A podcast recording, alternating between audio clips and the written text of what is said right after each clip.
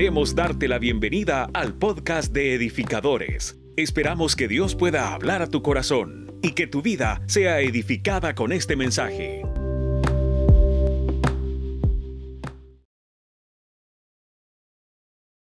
¿Cuántos decimos amén? Es de bendición. Puede tomar su asiento.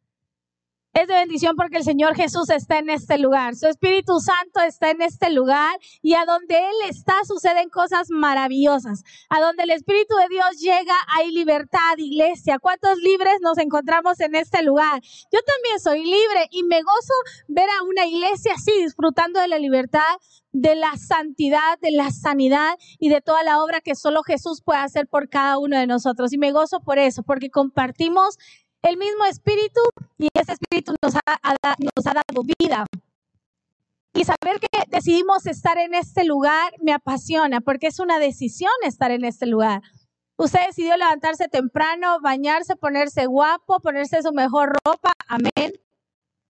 Sí, amén.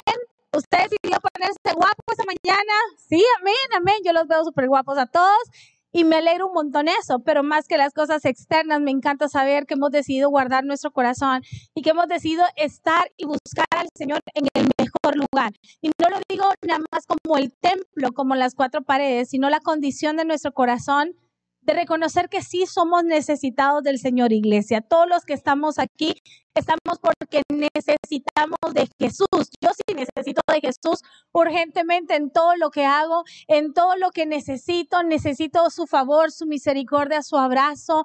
Necesito que su espíritu se vaya conmigo a donde quiera que yo vaya. Necesito que las decisiones que voy a tomar, el Señor esté aprobando todo lo que estoy haciendo. Necesito que Él direccione mis pensamientos y que todo, todo, diga conmigo tres veces todo, la cuenta de tres. Uno, dos, tres todo, todo, todo, todo lo que hagamos, el Señor lo vaya aprobando y vaya respaldando, porque entonces nos irá bien. ¿Cuántos dicen amén? El lugar correcto, el lugar correcto, y de eso precisamente vamos a hablar en esta mañana.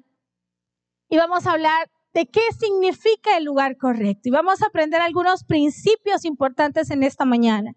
El lugar correcto será siempre aquel que une propósito y vida, un propósito divino y vida real. Porque en nuestra vida real, o sea, aquí en la tierra, nosotros sí caminamos y tomamos decisiones, y va avanzando los años, y van avanzando las prioridades, y muchas, muchas veces nuestra vida va cambiando de acuerdo, obviamente, a la etapa que estamos eh, disfrutando. Como por ejemplo, hablamos con mi esposo y estamos orando mucho al Señor porque él me contaba, yo no lo viví de esa forma porque no conocía a Jesús tan jovencita, pero me decía mi esposo que cuando salían del colegio, todos los jóvenes se venían a servir, aunque sea a, contar chistes, no sea a comer aquí, pero disfrutaban estar en el templo siempre después cuando salían de sus vacaciones de colegio. Y ahora es muy poco el joven que quiere venir a servirle al Señor a tiempo completo, venir a entregar todo lo que son aquí al templo. Y me decía, necesitamos levantar una generación de chavitos, de jovencitos chiquitos que amen el servicio a Dios, que amen el servicio al templo. Lo que sucede es que en nuestra vida real, cuando vamos creciendo, le damos todas nuestras fuerzas a Jesús, pero cuando ya entramos en un periodo, voy a poner un ejemplo natural, entramos en un periodo donde comenzamos la universidad, nos hacemos profesionales, nuestras prioridades van cambiando y comenzamos a decir, no, que ya no me queda tiempo para servir, ya no me queda tiempo para eh, poder entregar las cosas que yo hacía para el Señor. No, porque ahora ya me casé y yo digo, casarse no es pecado. ¿Cuántos dicen amén que casarse no es pecado?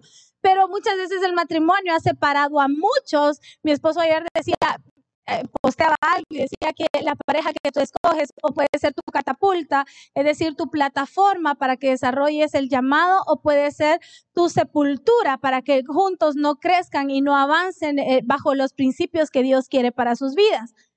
Entonces llega la etapa a donde ya nos hacemos grandes, nos enamoramos, nos casamos y ya no hay tiempo para el Señor, porque después de casarnos ya viene una etapa de tener hijos y eso es una gran novela, una gran historia. Pero nuestros hijos son parte del paquete de nuestro propósito. ¿Cuántos decimos amén? Es decir, a los niños no les pasa nada por levantarse temprano y venir a la casa del Señor. No les va a pasar nada. No se mueren cuando se bañan antes de las 7 de la mañana. No pasa nada. ¿Qué necesitamos? Entender esos principios. Y cuando nosotros estamos en el lugar correcto, ese lugar es el que siempre une propósito divino y vida real. La vida real nos lleva a disfrutar nuestras etapas como nosotros lo deseamos. Pero cuando decidimos entrar en un lugar correcto, hay una unión de propósito divino y todos los planes que nosotros tenemos como humanos y las cosas que nosotros deseamos hacer aquí en la tierra. Principio 2. El lugar correcto siempre atrae personas y circunstancias que se acoplan sin forzarlas. El lugar correcto es aquel donde no solo nosotros, ahora ya después lo vamos a ver, para nosotros el lugar correcto en nuestra vida real es el lugar a donde encontramos personas y comenzamos a acoplarnos. Usted ha llegado a lugares a donde uno dice, yo siento que tengo años de conocer a esa persona. ¿Usted se ha sentido en algún lugar así, con algún grupo? Hay gente que eh, ha venido a nuestra iglesia aquí. Yo siento que tengo siglos de que se congregan con nosotros o servimos juntos, pero es como una conexión que no es forzada.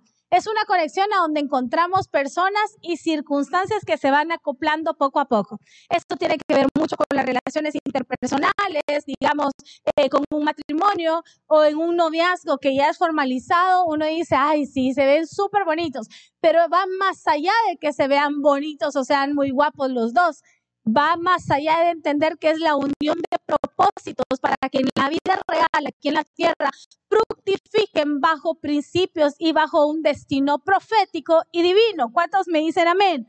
Entonces vamos entendiendo que el lugar propósito es mis pensamientos, lo que yo deseo, lo que hay en mi corazón, los sueños que yo tengo, pero alineados al propósito divino de Dios. Y es hermoso porque el propósito divino no es que nosotros vamos y lo andamos buscando hasta que lo lleguemos a encontrar. El propósito divino es revelado de parte del Señor y ahí es donde necesitamos a una iglesia, hacer una iglesia. Y eso me incluye una iglesia que escuche la voz del Espíritu. Una iglesia que escuche lo que el Espíritu le está hablando. Una iglesia que sepa entender qué es lo que Dios quiere hablar y entregar a sus vidas. Necesitamos ser esa iglesia dispuesta a escuchar, Señor, este lugar o esto que quiero hacer va bajo tu guianza.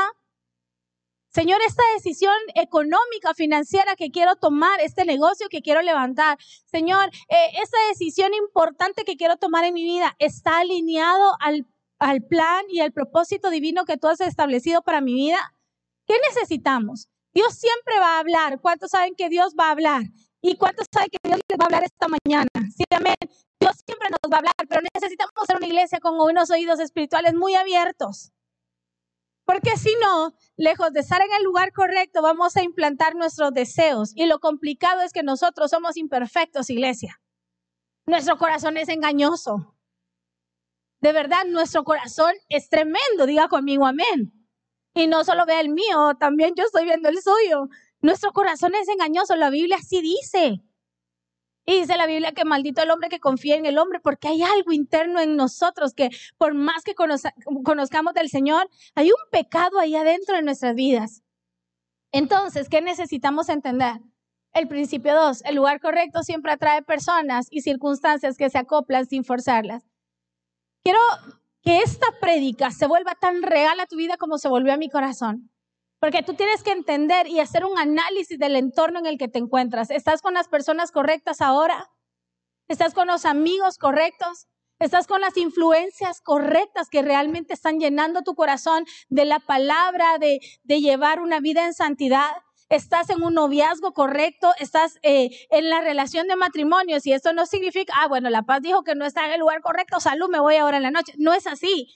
Tenés que enderezar todo para llegar al, al, punto a donde Dios quiere que tú estés. El matrimonio, la familia fue creada por el Señor.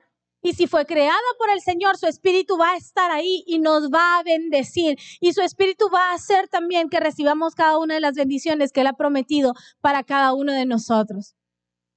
Principio 3. El lugar correcto tiene tres características y seguramente tiene más pero el Señor nos me dio eso. Entonces, el lugar correcto tiene tres características de las cuales vamos a hablar esta mañana. Primero, en el lugar a donde tú te encuentras, no importa si se llame trabajo, amigos, familia, negocio, deportes, lo que estés haciendo en toda tu vida, emprendimiento, lo que estés haciendo, tiene que tener esas tres características para que tú entiendas que sí estás en el lugar correcto. Lo primero es que su presencia se deje fluir. Y yo no estoy hablando, imagínense ustedes, su trabajo, supongamos que aquí haya un cajero de banco, no sé si hay, la verdad, pero supongamos que haya un cajero de banco. La presencia de Dios no la vas a derramar hablando lenguas. Si usted se imagina usted en la caja y recibe a su cliente hablando lenguas, eso no es normal. Nadie sensato haría eso. ¿De acuerdo? Porque entonces nos van a despedir, porque la gente que no es espiritual no entiende las cosas del espíritu nosotros también tenemos que ser cabales a donde realizamos tales prácticas espirituales. Pero entonces, ¿cómo llevo la presencia de Dios en lo que yo hago? ¿Será que debo de vivir una vida íntegra? ¿Será que tengo que hacer las cosas de manera correcta? Entonces, tú vas a ir entendiendo si estás en el lugar correcto de tu vida. Y cuando hablo del lugar correcto, no estoy hablando de una localidad. No estoy hablando de paredes, no estoy hablando de, no sé, de un templo o de algo que tenga que ver con una estructura. Estoy hablando del lugar a donde Dios te quiere llevar espiritualmente a ti. Y tienes que entender que ahí donde estás y ahí donde estoy yo, la presencia del Señor tiene que ser derramada y nadie más la va a llevar si no es lo que Dios está operando en ti. Un, apóstol me dio una palabra bastante significativa y en medio de esta palabra significativa me dijo algo que de verdad llenó tanto mi corazón y la quiero compartir contigo porque me decía Lupita, de una vez por todas tenemos que entender que la unción no es el conocimiento que podamos tener, sino la experiencia de lo que vivimos día a día. Entonces, la unción que tú derramas sobre lo que tú eres son las experiencias espirituales que tú tienes, no aquí en el templo sino con el estilo de vida que estamos llevando. ¿Estamos de acuerdo, iglesia? Si queremos ser una iglesia llena de unción, no se trata de cuánto palabra, cuánta predicación yo escucho, sino de cuánto yo decido llenarme del Señor, sino de cuánto yo decido que su presencia fluya sobre cada una de las cosas que yo hago. Los que somos papás en este lugar tenemos un gran reto. Pero qué reto de verdad mi admiración para las mamás, los papás que ya traen a sus hijos que son grandes a este lugar, mi admiración absoluta. Porque estoy creando tres varones y Dios mío, de repente yo digo, Señor, ayúdame, ¿cómo, cómo vas a hacer? Porque somos muy buenas y somos muy expertas. Cuando todo va bien, mis hijitos queridos, amados míos, y cuando se están descontrolando, Señor, son tuyos y mira vos qué estás haciendo. Usted ya ha orado así, yo sí oro mucho así. Porque le digo, Señor, por favor, te suplico, ayúdame porque ya se está saliendo de mis manos. Pero es hermoso entender, iglesia, que cuando yo decido llegar al lugar correcto, a la posición a donde Dios me quiere llevar, debo de entender que su presencia tiene que ir conmigo en todo lo que hago. En todo. Si voy a pecar, póngase, no sea, agárrese sus piernas, sus brazos, sus ojos, sus pensamientos y diríjase al lugar correcto, el lugar correcto que Dios quiere que tú estés establecido y establecida y que yo también lo esté, es un lugar de santidad. Es un lugar a donde vamos a decirle no al pecado. A donde aquel que está viviendo en fornicación, de una vez por todas vas a decir, no, ya no puedo seguir en ese estilo de vida a donde la persona que está viviendo en adulterio, en mentira, ya no podemos estar teniendo ese tipo de prácticas porque queremos estar en el lugar correcto, con características de llevar su presencia. Dos, su paz se encuentra cuando estamos en el lugar correcto. ¿Quiénes hemos vivido enfermedades en este lugar? Levante su mano al cielo. ¿Y quiénes hemos disfrutado la paz que sobrepasa todo entendimiento en medio de la enfermedad? Eso es impresionante. Es impresionante que el médico te da un diagnóstico, pero es impresionante lo que el Espíritu te ministra. Porque el, Espíritu siempre nos va a ministrar vida y nos la va a ministrar en abundancia, como lo dice su palabra. El Señor siempre nos va a dar como Él desea y los planes de Él siempre serán fructíferos. Sus pensamientos son de abundancia, sus pensamientos son de bondad, sus pensamientos son de paz. Entonces, cuando estás en el lugar correcto, estás viviendo en un ambiente de paz. El lugar correcto se llama tu casa. ¿Quiénes queremos que nuestro lugar correcto sea nuestra casa? ¿Quiénes queremos correr directo a, a estar en nuestra casa? No hay nada más hermoso que estar en casa. Cuando sabemos que lo hemos edificado como un lugar correcto. Si no, uno dice, ay, no, voy a pasar al súper, aunque sea al parque, me voy a sentar. Yo siempre, usted no se ha preguntado, no, no, no tiene que ver con las personas que no tienen vivienda, sino que hay personas que sí tienen casa, pero pasan en los parques. Usted se ha fijado, eh, y los mismos viejitos pasan en los mismos parques, no se ha fijado. Y yo digo, Dios mío, hay que, que, que las familias de esta gente le establezcan círculos, entornos a donde los viejitos se sientan amados, queridos, respetados. Yo tengo un sueño y no es porque mi mamá y mi suegra estén en este lugar, pero yo sueño con que mis papás y mis suegros vivan con nosotros. Ese es uno de nuestros sueños con mi esposo. En el nombre de Jesús lo voy a ver realizado, en el nombre de Jesús. Porque mi sueño es que vivamos todos, no sé cómo va a ser, bueno, el Señor nos va a ayudar también, ¿verdad? porque no debe ser nada fácil. Pero mi sueño es tener un lugar, el lugar correcto donde fluya la presencia de Dios sin que tengamos que abrir la Biblia. Porque es lo que somos nosotros, es lo que eres tú, es la forma en cómo estás desarrollando un ambiente en tu lugar correcto. Entonces, la segunda característica es, que su paz se derrama sobre todo lo que estamos pasando, sobre lo que estamos viviendo.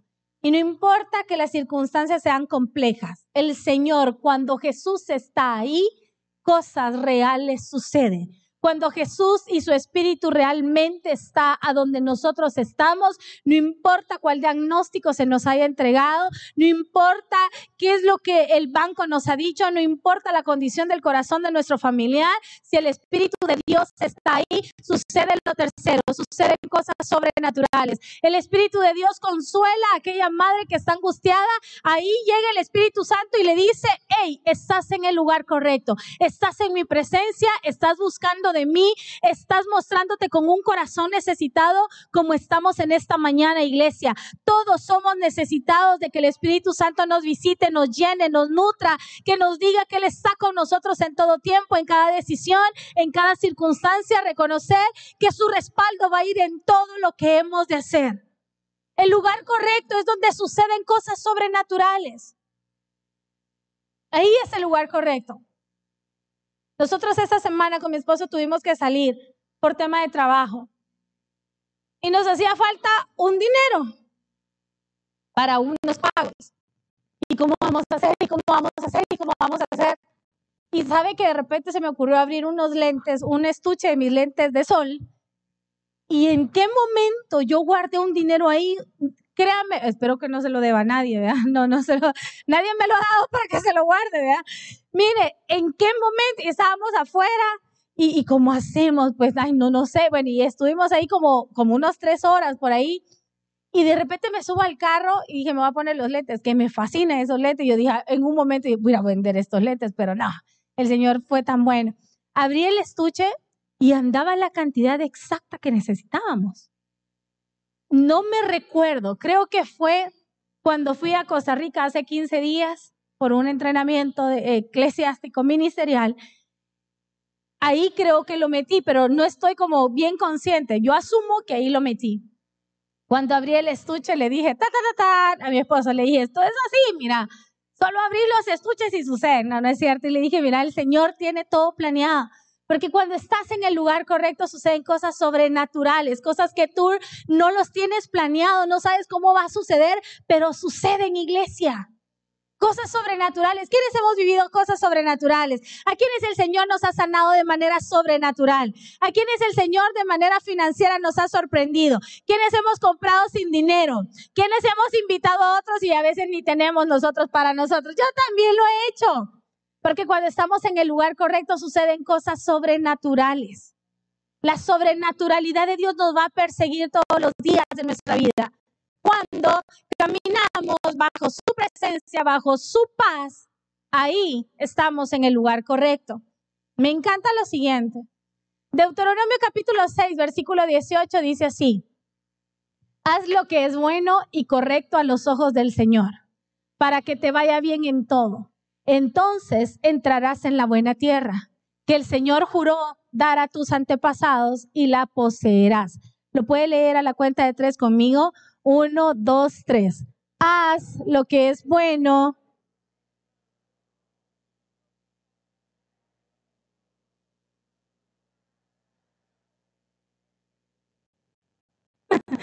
¿Le parece si lo leemos bien a la cuenta de tres? Uno, dos, tres haz lo que es bueno y correcto a los ojos del Señor, para que te vaya bien en todo. Entonces entrarás en la buena tierra que el Señor juró dar a tus antepasados y la poseerás. Ok, haz lo que es bueno y correcto ante los ojos del Señor. Principio básico. Bueno y correcto. Usted sabe lo que es bueno. La lucha de toda mamá es llevar al punto del corazón de nuestros hijos que su comportamiento no puede ser conductual, sino del corazón. Yo le he dicho un par de veces a mi hijo, un día de estos, bien cercano, una mamá de sus compañeritos de colegio que teníamos, tenemos siglos de no verlos. Sister, ¿cómo está? Me quería, quería pedirle si me presta su hijo, que voy a hacer un asado y mi hijo quiere compartir. Y yo lo primero que le dije a mi hijo, no sé si por ahí está, pero lo primero que le dije, ¿estás listo tu corazón para estar allá afuera sin nosotros? Si no, quizás mejor no salgas. Y siendo muy franco, me dijo, ma, quizás no. Entonces no vas. Porque una de las cosas que, más luchamos como padres es que el comportamiento de nuestros hijos no sea conductual. Porque es conductual, el conductual significa que se porta bien cuando están los papás, pero cuando los papás no estamos se desatan y son otros. Hemos tenido alguna experiencia, yo ya las tuve, con los tres. Y todos los, todos los hijos somos malos. Hay maldad en nuestro corazón, por eso te lo digo. Yo sueño con dar un taller que se llama Cómo pastorear el corazón de los hijos, que en la escuela de mis hijos me los han enseñado. Y hay un libro específico que nos dice y nos recuerda que nuestros hijos son pecaminosos. Y muchas veces como padres queremos decir, no, no, hay que... Yo, mire, yo sé algo, no me atrevo a juzgarle el comportamiento de cualquier niño, no me atrevo para nada, ni de un joven, ni de nadie. Porque yo, o sea, la vida misma, nosotros estamos entendiendo que nuestras generaciones están en las manos del Señor, pero el camino no es fácil. Diga conmigo, el camino no es fácil. Entonces, llevar nuestra vida y hacer lo bueno y lo correcto a los ojos del Señor no solo tiene que ver con enseñarle a los niños entre lo bueno y lo malo, sino que nosotros también, ya distinguiendo qué es bueno y malo, actuemos bajo la verdad, bajo la rectitud y bajo lo bueno que podamos hacer delante del Señor para que te vaya bien en todo. ¿Quiénes queremos que nos vaya bien? Uy, yo quiero. Levante su mano al cielo. Diga conmigo, esta semana me irá bien. Diga conmigo, esta semana me irá bien. Entonces, si le va a ir bien, va a ser lo bueno y lo correcto ante los ojos del Señor. Yo quiero que me vaya bien. Yo quiero que el Señor abra nuevas puertas a mi favor. Yo quiero que el Señor siga respaldando lo que estamos haciendo. ¿Cuántos dicen amén? Entonces voy a hacer lo bueno y lo correcto a los ojos del Señor para que te vaya bien en todo. Entonces entrarás a la buena tierra que el Señor juró dar a tus antepasados y la poseerás. A continuación, dice, entrar al lugar correcto es una puerta que lo único que lo abre es lo bueno y correcto a los ojos del Señor quiero entrar al lugar correcto, voy a hacer lo bueno y lo correcto a los ojos del Señor. Quiero estar en un lugar seguro, voy a hacer lo bueno y lo correcto ante los ojos del Señor. ¿Para qué? Para que nos lleve después a otro nivel de ser buena tierra. Y lo vamos a ver ahí. ¿Esto qué significa, pastora? Eso significa una base teológica a donde nos da diferentes significados, bueno, el significado es el mismo más bien, a donde nos da diferentes búsquedas y las cosas como desde el principio de dónde es eh, desarrollada cada palabra. Y en el hebreo la palabra significa todo, ahí lo puede leer usted, que significa buena. Porque la Biblia nos dice en el versículo que leímos, 6.18, haz lo que es bueno y correcto a los ojos del Señor, para que te vaya bien en todo. Entonces entrarás en la buena tierra. ¿Qué significa buena? Esa, esa raíz de la palabra cuando te dice, si haces lo bueno y lo correcto ante el Señor, vas a entrar en buena tierra que va a ser tu lugar correcto. ¿Qué significa entrar a la buena tierra? Bueno, buena significa abundante. Y aquí habemos tierras abundantes. ¿Cuántos dicen amén? Tú eres una tierra abundante. Yo soy una tierra abundante. Por eso cuando alguien siembra algo en ti, no le digas, ay, no, qué pena. Tampoco seamos de manos extendidas. Pero declárate buena tierra para que la semilla que se te ha sido sembrada fructifique al ciento por uno. ¿Cuántos dicen amén? Entonces, Buena significa abundante. Siguiente. La palabra tierra significa ser firme. Entonces, a donde Dios nos va a llevar, nos va a llevar a ser una tierra abundante. Si hacemos lo bueno y lo correcto, seremos firmezas en la abundancia. Seremos firmes en la abundancia en la que el Señor nos va a llevar. Seremos firmes en todo lo que el Señor nos va a entregar. Seremos firmes disfrutando las bendiciones que el Señor nos va a entregar. Mire, ¿sabe que hay algo que está que debemos de trabajar como iglesia y no lo hablo como edificadores, lo hablo como como el cuerpo de Cristo? Es que se está levantando mucho el espíritu de doble ánimo. Que a veces sí queremos, a veces no queremos. ¿A cuánto nos ha pasado así? A mí me ha pasado un montón de veces. Que hoy sí, Señor, este 2022, devocionales como los de antes. Yo antes hacía devocionales de tres o cuatro horas. Y ahora digo, Señor, ahora sí, otra vez los devocionales de tres o cuatro horas. Y de pronto es como, ay, tengo, mi pensamiento puede estar ahí sentada, pero mis pensamientos están divagando y están en otras cosas. Entonces tengo que volverme firme y no ser de doble ánimo. Si le he dicho algo al Señor, tengo que cumplirlo. ¿Cuántos tenemos promesas para el Señor este 2022? Para, para el Señor, de nuestra parte, para el Señor. Levante su mano, quienes le hemos hecho promesas al Señor. Señor, yo voy a buscarte más en oración.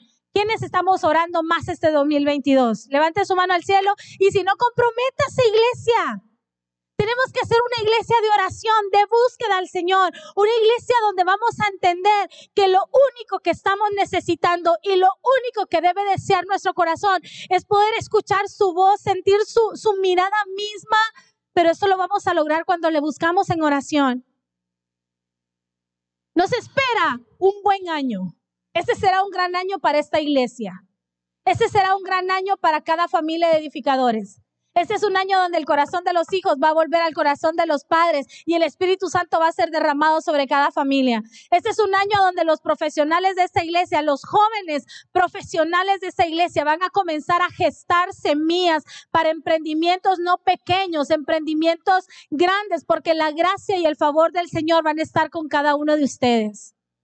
Yo sí creo en eso. Yo he recibido una palabra de parte del Señor para los jóvenes adultos de esta iglesia. El Señor los va a hacer fructificar grandemente en la medida ustedes hagan lo bueno y lo correcto delante de los ojos del Señor. El Señor va a engrandecer lo que toque en sus manos. Y va a hacer que fructifiquen todo, todo, todo lo que ustedes hagan. ¿Cuántos dicen amén? ¿Cuántos jóvenes adultos hay en este lugar? Levante su mano. Jóvenes adultos. Jóvenes adultos, llámese antes de los, no sé, ¿cuánto aplica eso? La edad, no me quiero atrever porque entonces ya no entro. Tiene que ser desde los 41 para allá, ya no. Hasta abril. Y de, en abril, de abril para acá, de 42 para allá, porque ya voy a cumplir 41. Miren, Dios les va a sorprender. Créanme que estoy tan aferrada a esa palabra. Dios va a sorprender a los jóvenes adultos de esta iglesia, va a hacer prosperar la obra de sus manos, pero de manera extraordinaria.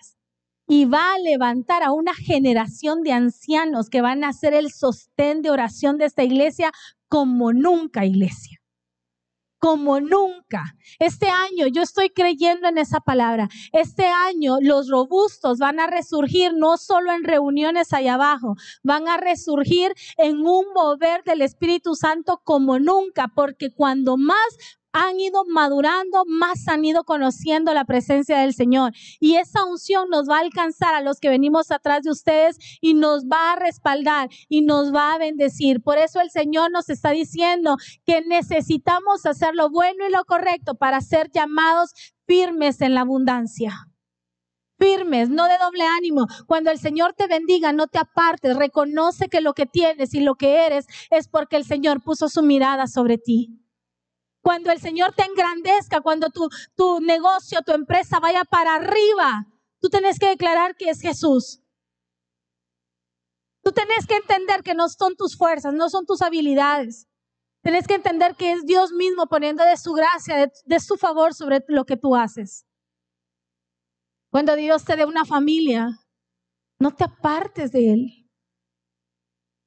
Cuando Dios te entregue hijos, no te apartes. ¿Cuánta mujer anda por la vida que no ha podido tener hijos? Y si tenemos muchos hijos, como es mi caso, no es motivo para separarme, sino para decirle, Señor, entiendo que es por ti, que es tu favor, que es tu gracia, que es tu amor que me ha abrazado y me ha permitido ser mamá en esta tierra. Porque los hijos son el fruto del vientre de cada mujer, pero el fruto de la misericordia del Señor mostrada. Entonces, toma a tus hijos, sin importar la edad que tenga, y tráelos al lugar correcto. ¿Cuántos dicen amén? Si hacemos lo bueno y lo correcto, hay firmeza en la abundancia. Deuteronomio capítulo 6, lo vamos a volver a leer. Haz lo que es bueno y correcto a los ojos del Señor para que te vaya bien en todo. Entonces entrarás en la buena tierra que el Señor juró a tus antepasados y la poseerás. Firmeza en la abundancia. Mire, este versículo me puede encantar y tómelo para su corazón y disfrútelo, pero increíblemente porque el Señor en la noche ayer me ministró tanto y sé que esto también es para usted. Dice así, bendito el hombre que confía en el Señor y pone su confianza en Él. Será como un árbol plantado junto al agua que extiende sus raíces hacia la corriente. No teme que llegue el calor y sus hojas están siempre verdes. En época de sequía no se angustia y nunca deja de dar fruto. Quiero suplicarle que lo pueda leer a la cuenta de tres conmigo, pero lo lea con mucho entendimiento porque eso es lo que se avecina para usted. Que sea una persona que siempre va a fructificar sin importar en cuál circunstancia se puede encontrar. A la cuenta de tres lo vamos a leer. Uno, dos y tres. Bendito el hombre que confía en el Señor y pone su confianza en Él. Será como un árbol plantado junto al agua que extiende sus raíces hacia la corriente. No tema que llegue el calor y sus hojas siempre eh, en época de sequía no se angustia y nunca deja de dar fruto. ¿Cuántos nunca vamos a dejar de dar frutos en este lugar? Frutos de arrepentimiento, frutos de prosperidad, frutos de salud. Mire, ahora somos demasiado bendecidos de estar con salud. Yo no sé si usted alguna vez ha valorado tanto eso. Yo lo valoro como nunca. Como nunca. Es, exagerada la cantidad de personas que ahora están enfermas. Usted y yo estamos en este lugar porque su misericordia ha sido exagerada con nosotros. Y con aquellos que están también enfermos, su misericordia también va a estar ahí, su bondad va a estar ahí. Quienes nos comprometemos a orar por los enfermos de edificadores. Levante su mano al cielo todos los días en el nombre de Jesús. Mientras desayunamos, Señor, gracias por la comida. Bendice a los enfermos de nuestra iglesia. En el nombre de Jesús, amén. ¿Quiénes van a hacer eso a partir de ahorita, de ahora? en la hora del almuerzo, Señor, gracias por esta carne, por este pollito, por estos tacos, no sé qué es lo que usted va a almorzar, ya hace hambre. Lo que usted dé gracias al Señor, en el momento bendice a los enfermos edificadores, en el nombre de Jesús. Y si quiere ser más extensivo, bendice a los enfermos de la nación, bendice a, a todos los enfermos del mundo. El Señor escucha la oración de su pueblo. Y me encanta porque cuando dos o más nos reunimos en su nombre, no en una reunión física, sino en el mismo sentir y en el mismo pensar, el Espíritu Santo escucha la oración de su pueblo, iglesia. Y hemos escuchado cantidad de testimonios a donde el Señor está obrando de manera increíble en su pueblo. Porque así es el Señor. Fructificaremos. En épocas de sequía no nos vamos a angustiar y nunca dejaremos de dar fruto. Nunca. Nunca. No importa porque nosotros no nos vamos a dejar guiar por las circunstancias. Nunca vamos a dejar de dar fruto. Siempre, siempre, siempre vamos a venir con manos llenas delante del Señor. Dios promete estabilidad. Si abrimos la puerta correcta de lo bueno y lo correcto. ¿A quienes nos gusta tener una vida estable? A mí me encanta eso. Y decimos, ay Señor, por favor, que el negocio vaya siempre igual. Ay Señor, por favor, que yo no me vaya a enfermar. Qué estable me siento ahora. Ay, Señor, que no vuelva esta enfermedad, que a donde ya superé, a donde ya, ya me había sanado. Porque todos estamos buscando estabilidad. Señor, que mi matrimonio esté muy bien y que pueda recibir tu guianza. Señor, que el corazón de mis hijos pueda ser estable. Todos anhelamos estabilidad. Señor, que no haya recorte en mi trabajo. ¿Quiénes han vivido esa angustia? Y, la gente escucha y dicen que están cortando, que están quitando al personal, que están eh, cerrando algunas plazas y empieza la oración, ¿verdad? De muchos. Porque todos deseamos estabilidad laboral. Todos. Ayer recibíamos a un chico de la iglesia, la recibimos ahí en las gradas y le digo, qué pena con vos, de verdad. Él ahora ha dejado de congregarse. Pero llegó a traer unas cosas a la casa y le digo, mira, qué pena con vos, pero ahora no estamos dejando entrar casi que a nadie. Me dice, no, pa, yo sé. Y se quedó afuera. Y en medio de eso nos testificaba cómo el Señor está haciendo cosas maravillosas en él. Se acaba de comprometer y le digo, de verdad, me encanta verte feliz, me encanta verte tan pleno. Solo recordate, le decía yo ayer, que todo lo que, lo que sos y lo que has avanzado es porque el Señor ha extendido su mano sobre tu vida. Yo te he visto, te he visto así tan chiquitito y, y sin muchos sueños alcanzados, pero ahora te veo grande, te veo fructífero, te veo pleno y hay un reconocimiento de que es la mano poderosa del Señor. Yo lo puedo ver y entender que es el Señor contigo. Y le decía lo siguiente, sé que en tu corazón, porque es algo que el Señor ponía en mi corazón, sé que en tu corazón están preguntas como cuánto va a durar esto. Y esa palabra también la quiero declarar sobre esta iglesia, sobre cada uno de ustedes. La bendición que el Señor te ha dado, que ahora estás disfrutando, no va a ser por temporada, sino que la bendición del Señor va a permanecer con cada uno de nosotros. Porque hay muchos que estamos viviendo, que están viviendo en un tiempo de angustia, a donde están siendo prosperados y bendecidos por el Señor, pero hay preguntas ahí en su interior, en su corazón. ¿Y si esto cambia? Y si esto se me viene abajo, yo te quiero decir algo. Cuando el Señor empieza una obra, Él la termina, Él la perfecciona. Si el Señor ya comenzó a mostrar y a quitar síntomas de tu cuerpo, es porque Él está sanando por completo y está quitando y está arrancando toda enfermedad. Lo que Él ya comenzó, Él lo va a terminar, iglesia. Si Él te ha prometido algo, ya te está dando unas semillitas, te está dando, como yo digo, Señor, gracias por este chispazo que me estás mandando. ¿A quiénes nos gusta que el Señor nos mande así chispitas de la gloria de Él?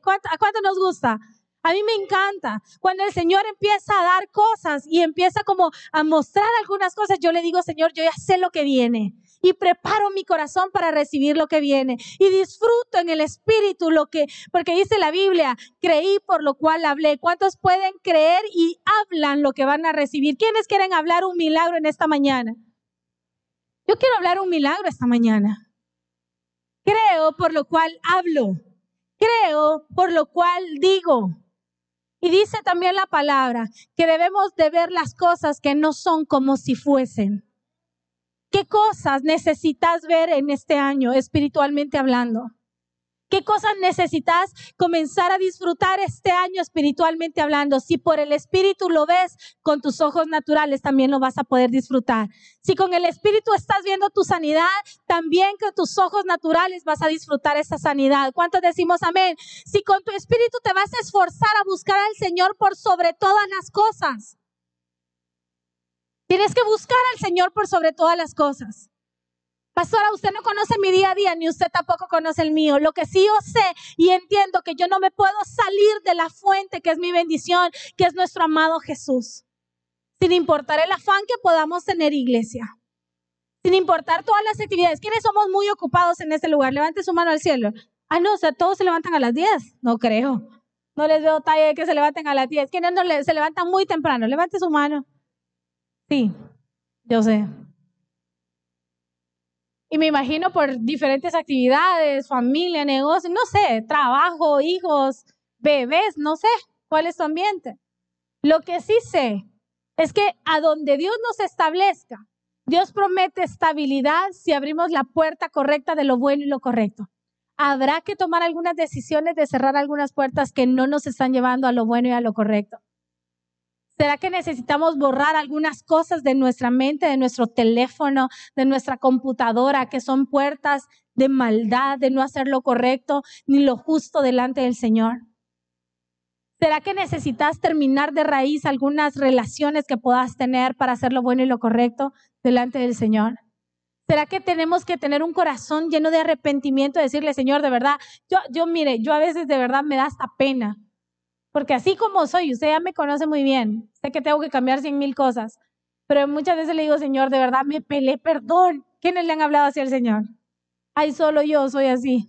Usted le habla como amantísimo Padre Celestial. Qué bueno si le habla así. No, de verdad, no es una burla para nada, sino que qué bueno. Pero yo le hablo también como soy, como es mi lenguaje.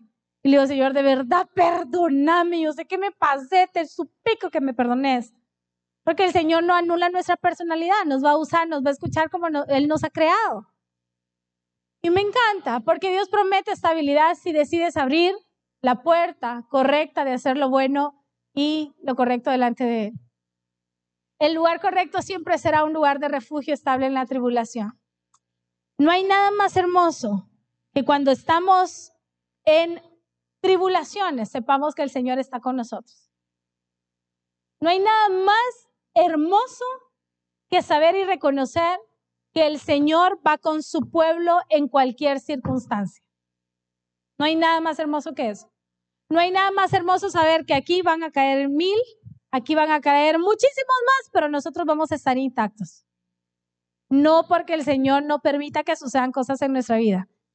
Él no dijo que no íbamos a tener tribulaciones, Él dijo que estaría con nosotros todos los días del mundo, todos los días. Entonces, no importa qué circunstancia puedas estar viviendo, si el Señor está contigo, vas a tener victoria, iglesia.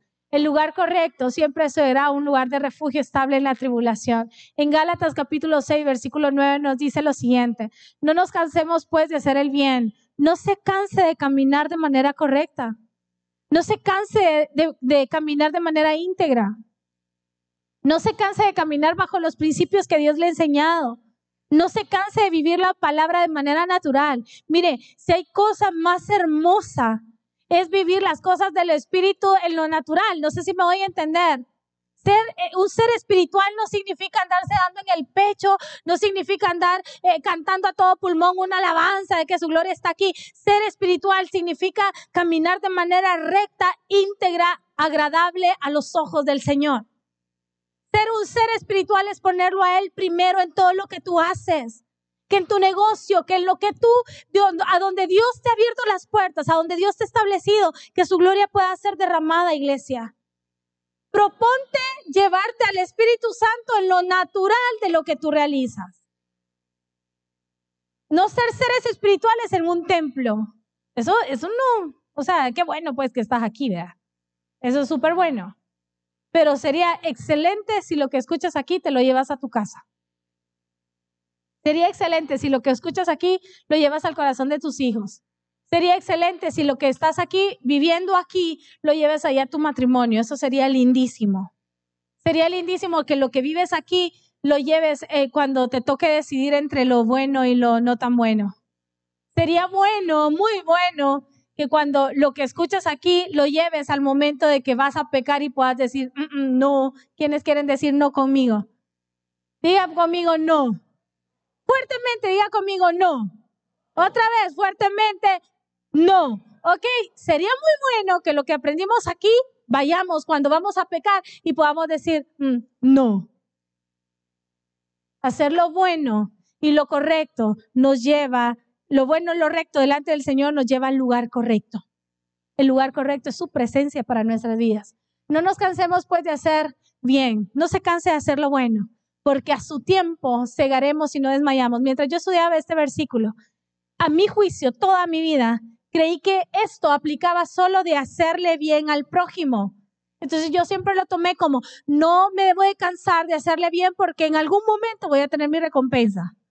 Porque si es cierto, no debemos de hacer las cosas esperando eh, agradecimiento ni que nos paguen, pero ¿quién hace un favor y a quienes nos agrada que al, al menos nos digan gracias?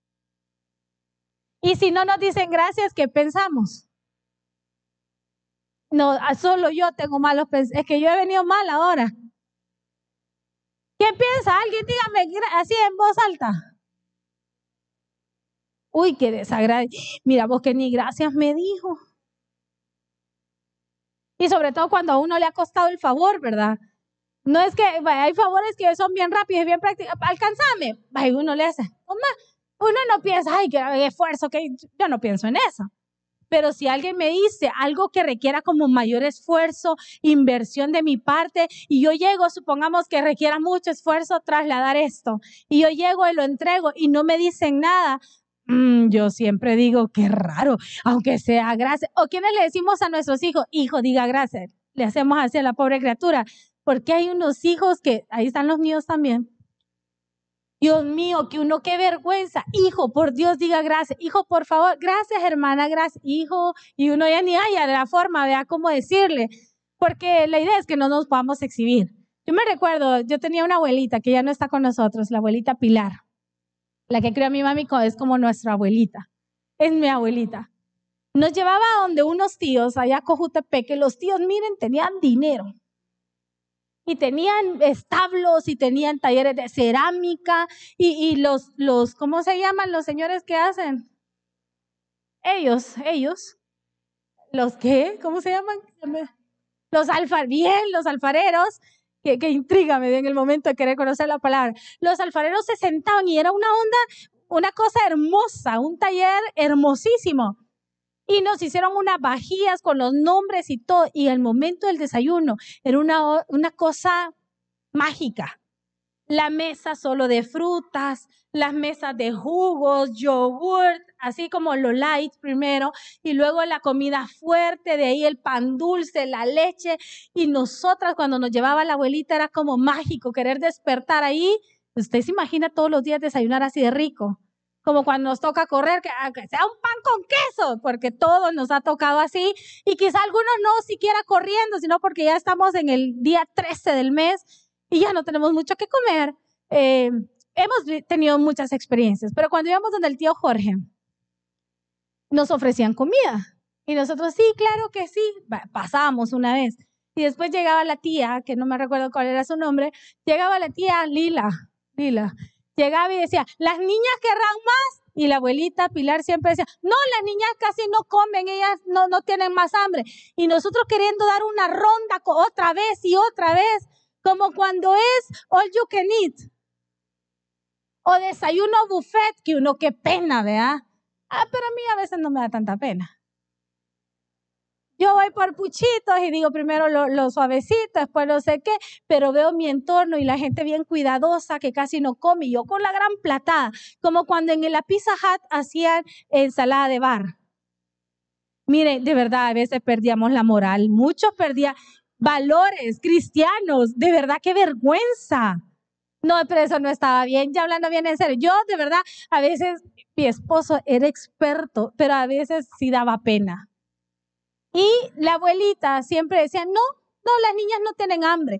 Y nosotros con un hambre, pero terrible, porque en esas edades que uno come un montón y que no engorda, uno puede hacer de todo. Después de los 20 y algo ya no se debe. Y la abuela siempre decía, no, las niñas no tienen hambre. No, ellas comen poquito. Y, y siempre nos hacía, niñas no pueden estar pidiendo más porque es de muy mala educación estar pidiendo tanto. Cuando nosotros queremos hacer y tener y entrar en el lugar correcto, debemos de tener un cierto nivel de actitud, de hacer siempre lo correcto al Señor, de darle gracias al Señor por todo, porque cuando nosotros decimos gracias Jesús, gracias por todo lo que tú me das, gracias por lo que tú eres, la puerta de Él está correcta. Yo he recibido una palabra para mi vida y para mi familia que nos la han dicho dos veces en el mes de diciembre. Y la palabra es la siguiente, así de corta te la voy a dar y así de rápido. La palabra es, la mesa está servida. Y la mesa está servida también viene para esta iglesia. La mesa está servida significa tomar lo que el Espíritu nos quiere dar, tomar las cosas y el alimento que el Señor nos quiere dar. La mesa está servida significa incluso ver a nuestros enemigos, que no son personas, iglesia. Tus enemigos no es esta, esta mujer, este hombre, ellos no son, ellos son bendecidos en el nombre de Jesús. Son los espíritus que se meten en estas personas que quieren hacerte daño. Pero aún esos espíritus estarán ahí viendo cómo nosotros nos alimentamos de la mesa que el Señor ha servido para su pueblo.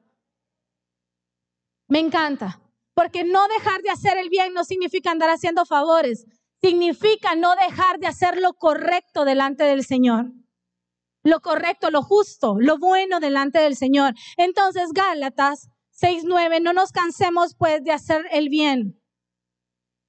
Porque si haces lo correcto y lo bueno delante del Señor, vas a tener tu recompensa. Y la recompensa es entrar al lugar correcto, entrar a su presencia. A su tiempo cegaremos y no desmayamos. Lo correcto y lo bueno te lleva al tiempo propicio al tiempo de recibir la bendición que el Señor te ha prometido. ¿Cuántas promesas tenemos ahí reservadas? Y yo, mire, una de mis oraciones siempre es, Señor, quiero estar lista. Señor, yo siento que ya voy avanzando. ¿Quiénes le hemos dicho así al Señor? Yo siento que ya, ya me lo merezco. No di, ay, solo, mire, ¿usted no ora o qué? O no habla así con el Señor. Yo le digo, Señor, yo siento que ya te estoy dando muestras, ayúdame. Yo sí. Y yo siento que voy avanzando más o menos, ¿va? pero me cuesta un poco, como a usted, no me está juzgando. Me está costando y cuesta. Pero le digo, Señor, yo siento que ya en esta etapa ya, ya me puedes soltar esa bendición. Hacer lo correcto y lo bueno te lleva al tiempo propicio de tu bendición. El Señor va a desatar bendiciones este día, este mes, este año. Nuestras familias van a ser bendecidas más que nunca, iglesia. Nuestros hijos van a conocer el poder de Jesús más que nunca. Nuestros negocios van a ser fructíferos más que nunca, reconociendo que el Señor nos va a dar semillas, no solo para nosotros, no todo lo que llegue a tus manos. ¿Quiénes son empresarios o emprendedores en este lugar? Levante su mano al cielo, por favor. Yo quiero declarar una palabra sobre tu vida. El Señor te va a dar abundante, abundante, abundante, pero vas a tener el entendimiento que no todo es grano para que tú te lo comas, Dios te va a dar mucha semilla para que puedas sembrar en su reino, porque entonces va a fructificar toda obra, que toda, todo lugar, toda obra que toque tus manos. Te va a llegar mucha semilla. Ay de ti si te lo comes. Es que el hambre está dura, paz. Yo sé. Es que hay un montón que pagar. Yo lo sé. Es que hay un montón de cosas que hacer. Yo lo sé. En la excelencia en la que tú hagas las cosas, el Señor te va a hacer fructificar y te va a dar abundante. Abundante grano para que comas bien, para que bendigas a otros con tus granos, pero abundante semilla para que no te lo comas, sino para que lo siembres. Decimos amén. Amén. Hacer lo correcto te va a lo propicio. Declaro que Dios nos lleva por camino de rectitud para ser sostenibles y llenos de bendición sostenibles en el tiempo. Serás de los que empieza algo y lo termina. ¿Quiénes queremos ser de esos? Seremos los que iniciamos algo y lo ejecutamos. Si Jesús te dijo es tiempo de empezar a servirme, serás de los que te plantas y vas a comenzar a florecer y a fructificar en este lugar. Si Jesús ya te dijo, este será el año a donde vas a soñar, mire, yo amo a la gente soñadora, la amo. Pero si con algo no puedo y que trabajo tanto, es con los que sueñan pero no hacen nada. Ay, perdón, si, yo sé que no hay ninguno aquí. Pero yo escucho y escucho y siempre pido el plan de acción. Porque una cosa es querer hacer y otra cosa es llevar mis pensamientos y hacerlo. Y otra cosa es no solo hacerlo, hacerlo excelente. No podemos iniciar este año solo teniendo sueños, porque si el Señor plantó un sueño, te va a dar la dirección, los recursos, todo para que lo puedas desarrollar. Por eso declaro en esta mañana que Dios nos lleva por caminos de rectitud para que seamos sostenibles. Levante su mano al cielo. Vas a ser sostenible. Vas a ser firme en todo lo que haces no vas a ser de doble ánimo, sino que vas a fructificar en todo lo que el Señor te lleva a hacer. Señor, yo declaro en el nombre poderoso de Cristo Jesús, si quieres ahí puedes cerrar tus ojos, declaramos en el nombre de Jesús que somos llevados por caminos de rectitud para ser sostenibles en ti, para ser fructíferos en todo lo que hacemos. Yo declaro que esta semilla no es quitada del corazón de tus hijos, sino que fructifica al ciento por uno, que nos movemos en caminos de justicia justicia, de rectitud, de bondad, Señor. Haremos lo bueno delante de ti. Nos plantaremos a donde tú nos has llamado. Señor, en el nombre de Jesús declaro que se termine el tiempo a donde se nos es quitada la palabra y no fructificamos. Que se termine el tiempo de ser fluctuantes. Que se termine el tiempo, Señor, a donde no alcanzamos nuestros sueños. Yo declaro en el nombre de Jesús que tu iglesia, todos los que estamos aquí, nos activamos para hacer lo que tú nos has llamado a hacer. Yo creo en ti, Jesús. En lo que harás, póngase de pie. En mí. Dile, yo creo en ti. Yo creo en ti. Jesús. En lo que harás. En mí. Dile, yo creo en ti. Levanta tus manos. Yo creo en ti. Jesús,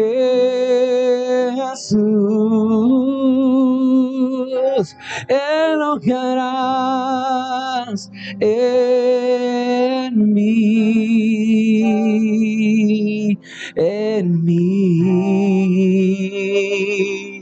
en mí, recibe toda, recibe oh precioso Hijo de Dios, y recibe toda, y recibe toda la honra. Precioso Hijo de Dios, yo creo en ti Jesús,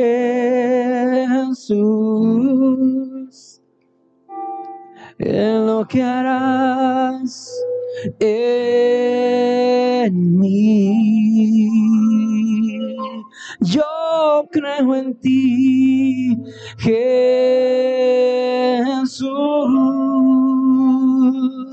y en lo que harás.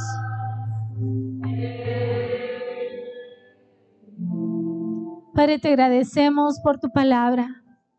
Gracias Jesús porque vamos hacia el lugar correcto.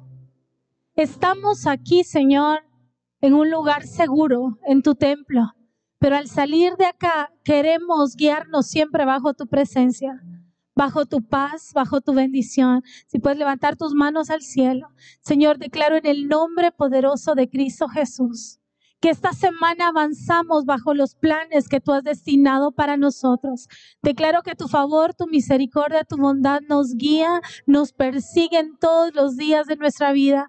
Declaro que esta semana tendremos vida, seremos vigorosos, tendremos salud, tendremos sueños alcanzados, tendremos visiones contigo. Señor, se derramará la necesidad de buscarte a ti más que otra cosa. Yo declaro que tu palabra nos sustentará y será el principio, Señor, de todo lo que hemos de hacer. Declaro que tu gloria se va con cada uno de nosotros en todo lo que hacemos, Señor. Declaro que esta semana tus ángeles guardan nuestra salida, nuestra entrada.